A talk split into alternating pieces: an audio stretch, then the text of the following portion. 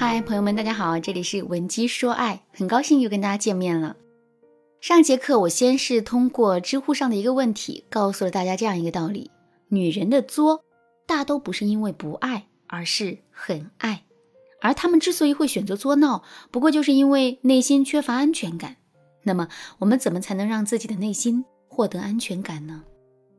上节课我给大家分享了第一个方法，试着把男人拉下神坛。下面我们接着来讲第二个方法，改变思维模式，不断提高自身的价值感。我们要知道的是，安全和安全感这两者本身并不是一回事。比如说，当我们走在玻璃栈桥上的时候，我们本身是非常安全的。可是，对于那些恐高的人来说，他们的内心还是会紧张、害怕，充满着不安全感。再比如，我们是一个拥有千万资产的富豪，按理来说，在物质和生活水平方面，我们应该非常有安全感才对。可是，如果我们每天想的都是，如果有一天我投资失败了，所有的钱都一夜蒸发了，该怎么办？如果有人觊觎我的钱，把我给绑架了，该怎么办？这个时候啊，我们的心里依然会产生极强的不安全感。所以说。物质上的不安全感，并不取决于我们本身有多少钱，而是我们相不相信自己可以守住这些钱，配得上这些钱。其实感情也是如此。为什么我们每天会盯着男人，害怕他有外遇，害怕自己被抛弃呢？虽然我们嘴上会说这是因为男人太花心了，我们只能多加提防，才能拥有一段长期稳定的感情。可真实的原因却是。我们从心底里觉得自己配不上这个男人，也留不住这个男人。只有当我们又作又闹，给男人惹了很多麻烦，可男人却反过来安慰我们的时候，我们才能感受到自己的价值所在。这才是我们对作闹这件事情情有独钟的根本原因。所以，想让我们的内心充满安全感，我们就一定要想办法提升自身的价值感。怎么才能做到这一点呢？首先，我们来思考这样一个问题。为什么我们会觉得自身的价值感很低，配不上这个男人呢？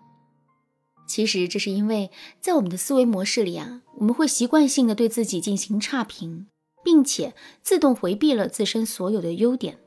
在现实生活中，我就见过很多这样的姑娘，她们明明很优秀，可是却不敢相信自己的优点。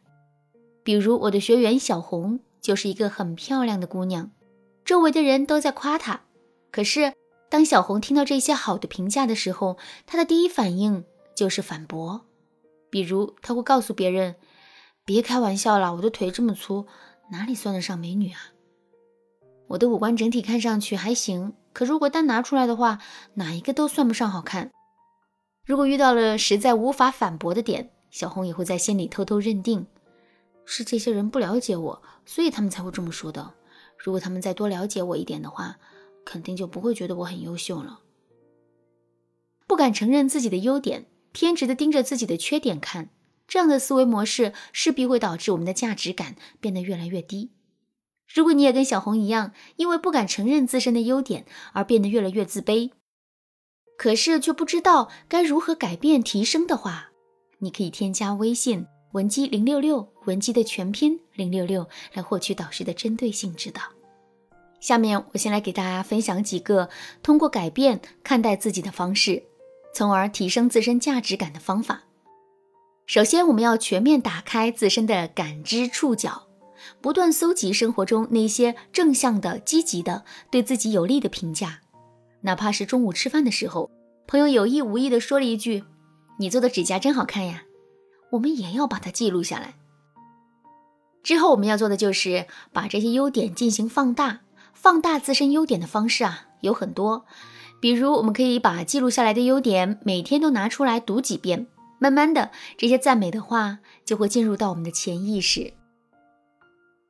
再比如，我们还可以用第三方求证的方式来放大自身的优点。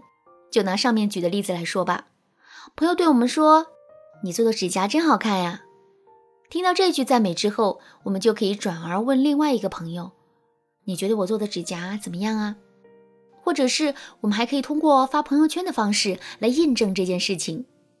如果到最后周围大部分的人都觉得我们的指甲确实挺好看的，那么我们也很容易会在内心认可这个决定。至于自身的缺点嘛，我们一定要学会外归因。外因思想最早是由美籍德国心理学家海德提出来的。具体来说，人们的归因风格呢，也可以分为两种。